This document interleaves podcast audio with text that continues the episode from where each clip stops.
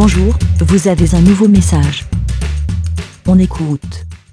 Je ne sais pas si vous suivez beaucoup de makers, comme on dit. J'aime pas le terme parce que c'est un terme anglais que j'aime pas l'anglais, mais euh, des makers, oui, des gens qui font du do it yourself, encore un titre, une appellation anglaise, donc des gens qui font du, du fait tout seul, fais-le toi-même. Euh, donc des bricoleurs en gros, euh, des bricoleurs et bricoleuses, même si pour moi un bricoleur c'est une bricoleuse aussi. Euh,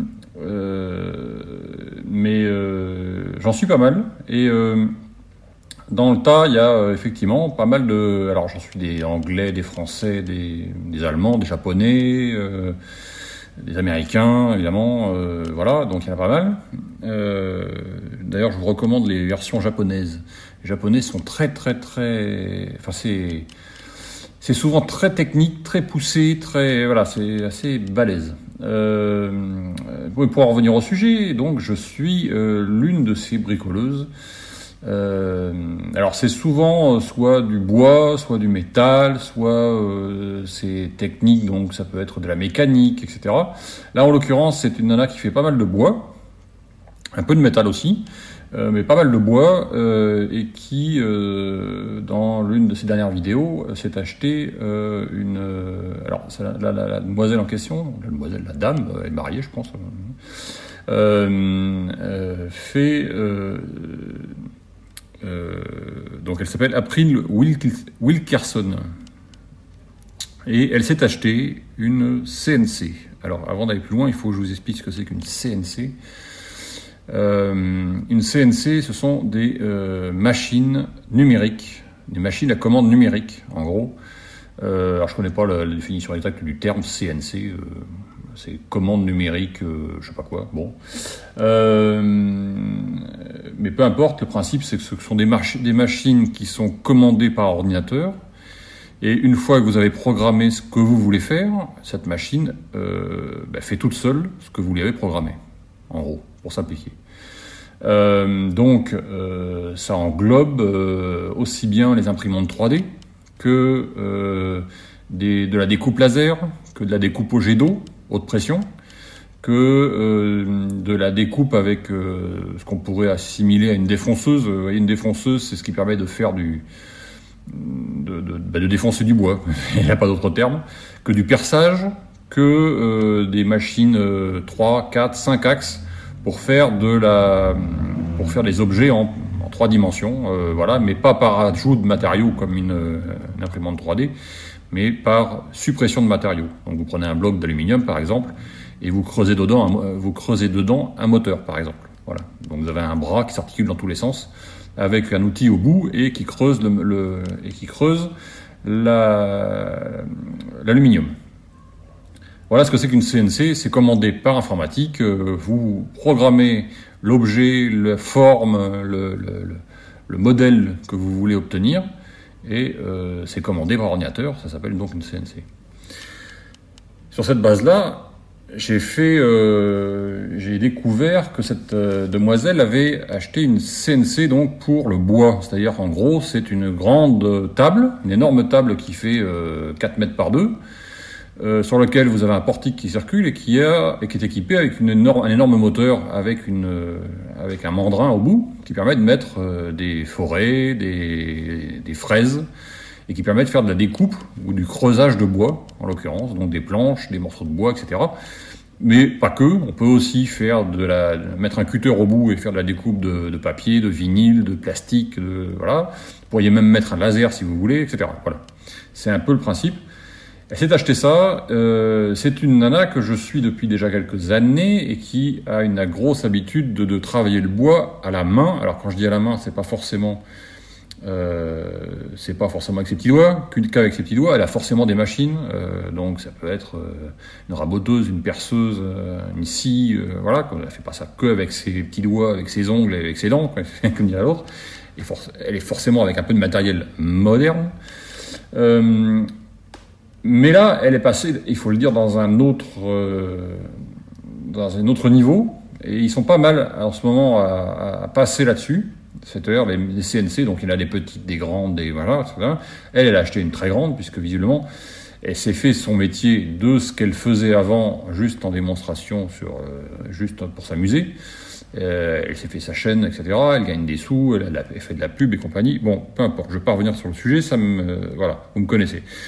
Le truc, c'est que euh, ça m'a fait réagir dans le sens où ça me ramène à une réflexion que j'ai eue il y a quelques temps euh, pour d'autres raisons, euh, qui sont des raisons liées à mon boulot, que je vais vous expliquer juste après. Ça veut dire qu'elle, quand elle va utiliser ça maintenant, forcément, une partie des choses qu'elle faisait avant à la main, ou avec des machines portatives, etc., des machines, on va dire, classiques, euh, pas à commande numérique, donc pas automatique, euh, elle, elle, ne le fera plus. C'est-à-dire qu'elle va forcément sous-traiter à cette machine une grande partie des choses qu'elle aurait faites avant, en plusieurs étapes, ou, en, en, ou qui lui aurait demandé un travail beaucoup plus long, beaucoup plus complexe, peut-être pas forcément pour un résultat aussi bon ou aussi précis, encore que, ça dépend de quoi on parle, euh, mais euh, voilà, donc c'est la réflexion que je me fais, c'est euh, à ce niveau-là, est-ce que...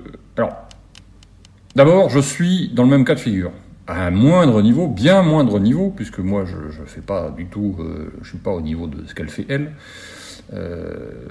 très très loin de là, mais en ayant acheté par exemple une imprimante 3D, euh, c'est aussi une CNC. Donc beaucoup de choses que je faisais avant, des petites choses, des petites réparations, des petites choses comme ça, des petits objets, des petits machins et trucs, mais même des choses qui nous servent pour la vie de tous les jours, que j'allais acheter avant au magasin. Euh, mais ça, c'est pas le sujet.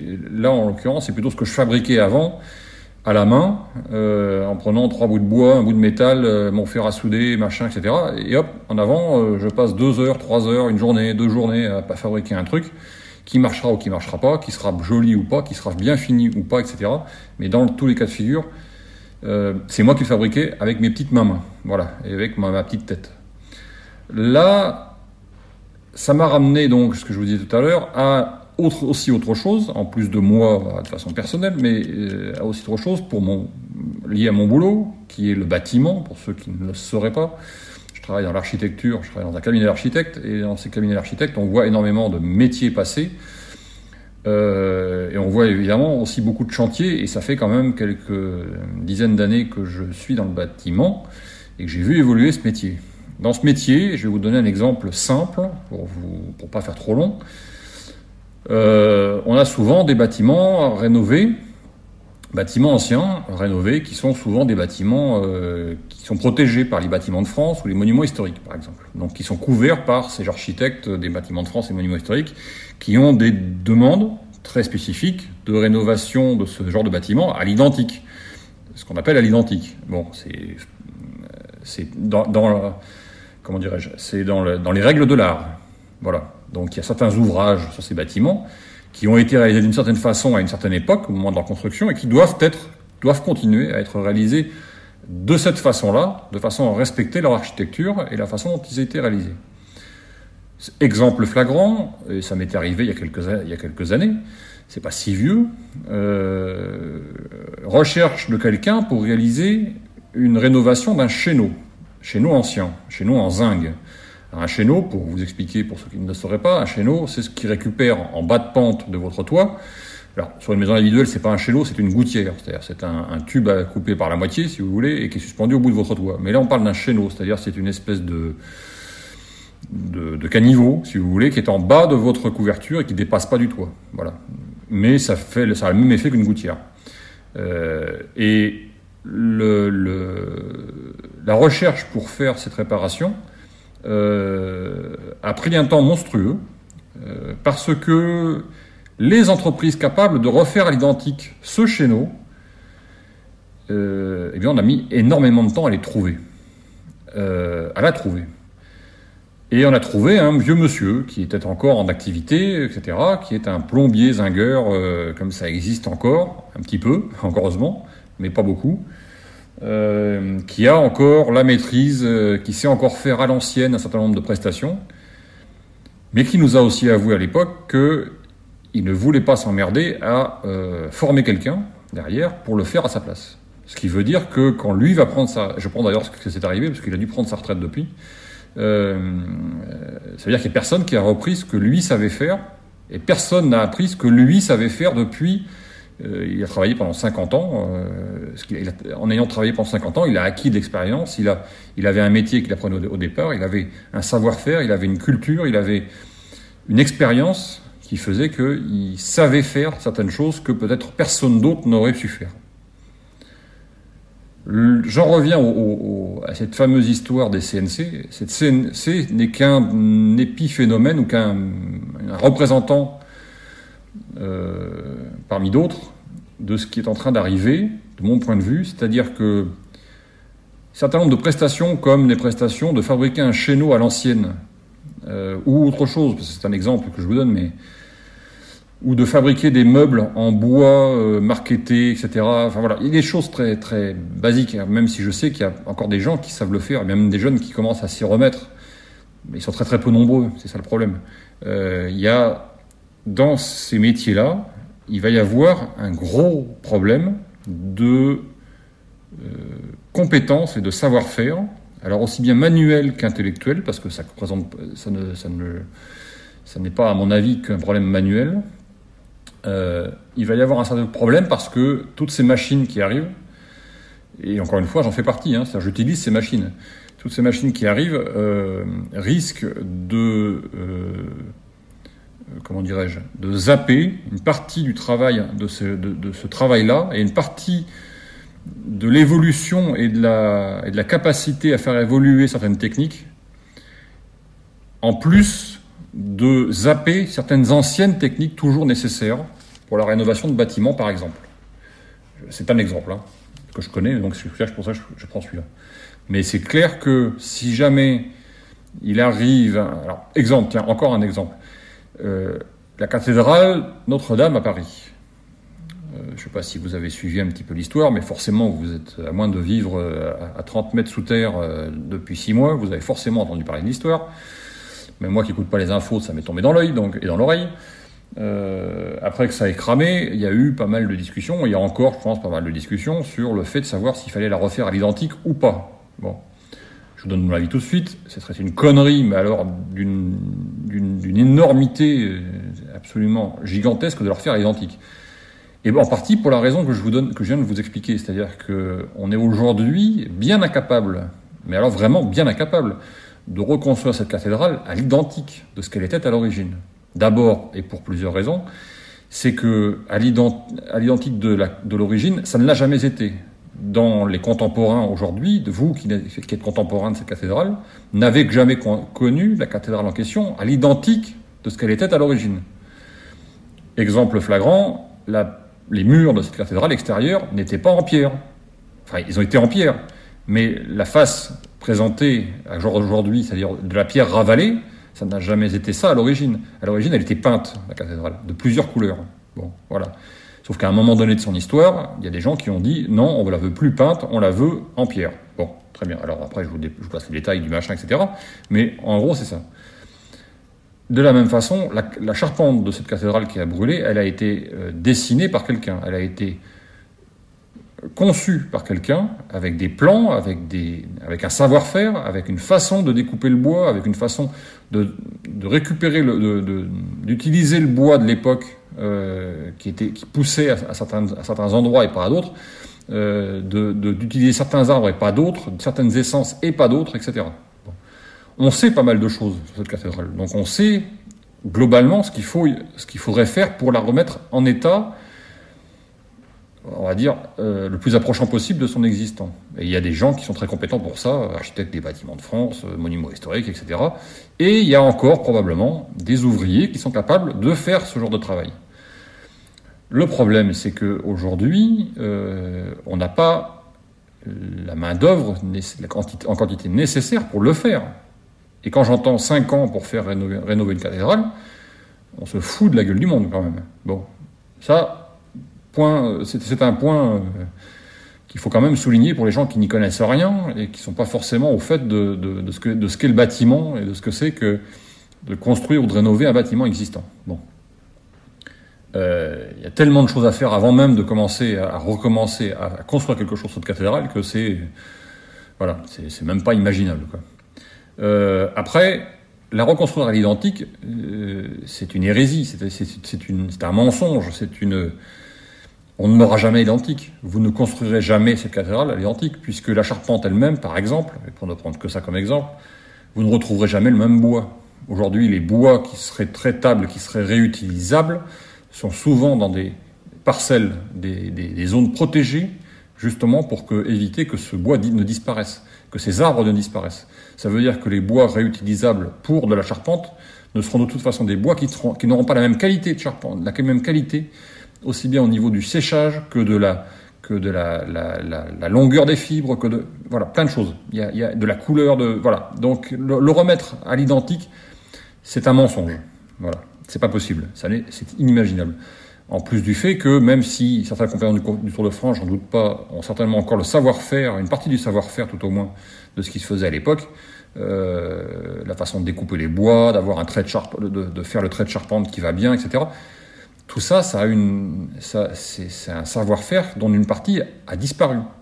Donc voilà, il faut arrêter de se, se mettre la rate au courbouillon. Ça n'existera pas.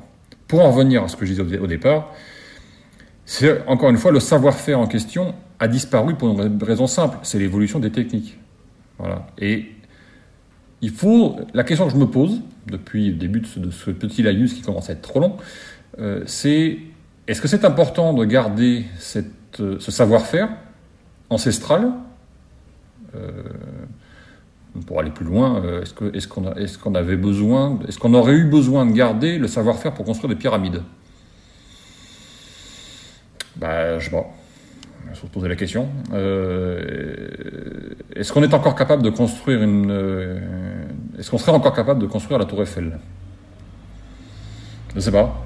Euh, probablement, la Tour Eiffel, avec des moyens différents, je pense que c'est parfaitement faisable. Est-ce qu'on est encore capable. Enfin, il faut imaginer la façon dont, se construisent les villes et, les monuments au, au 18e, 19e siècle c'est assez, euh, c'est assez impressionnant la façon dont ils ont réussi à faire beaucoup de choses. Regardez le métro parisien, par exemple, euh, où ils sont passés sous la Seine euh, à certains endroits et où ils n'avaient pas les tunneliers pour passer sous, terre.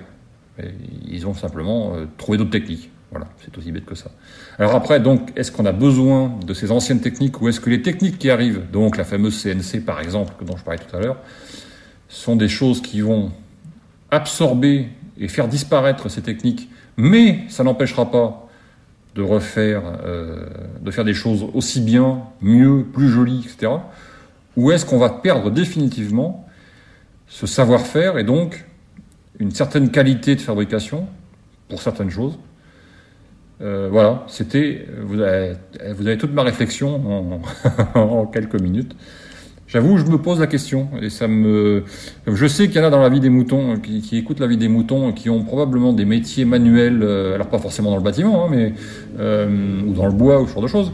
Mais euh, je me dis que certainement il y a des gens qui, dans leur métier, euh, peuvent avoir ce genre, de réflexion par rapport à des méthodes, des techniques, des, choses qu'ils qui tous les jours euh, qui peut-être sont tentent à disparaître. Euh, alors, c'est pas que je suis contre la nouvelle technologie, bien au contraire, j'adore ça, euh, mais je suis aussi pour conserver une certaine euh, l'expérience. Voilà, conserver l'expérience, conserver le savoir-faire. ça me semble impératif si on veut pouvoir évoluer, quel que soit le, quel que soit le métier, quelle que soit la discipline. Euh, il faut garder l'expérience, il faut se rappeler de ce qui se faisait ou de ce qui s'est fait, d'abord pour ne pas renouveler les mêmes erreurs, et ensuite pour pouvoir euh, euh, améliorer sans cesse la façon de faire, la façon de fabriquer, la façon d'apprendre aussi d'ailleurs. Voilà. Bon, c'était trop long, hein. c'est trop long ce que je viens de vous faire.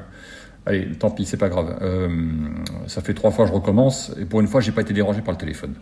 Donc je vous dis à plus, bye bye. S'il y en a qui veulent répondre, je suis intéressé par leurs réponses, surtout si vous êtes dans des métiers qui correspondent à ce genre de choses.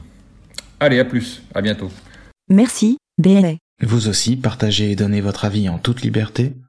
Faites un fichier audio avec votre smartphone et envoyez-le par mail à aurélie.lavidemouton.fr.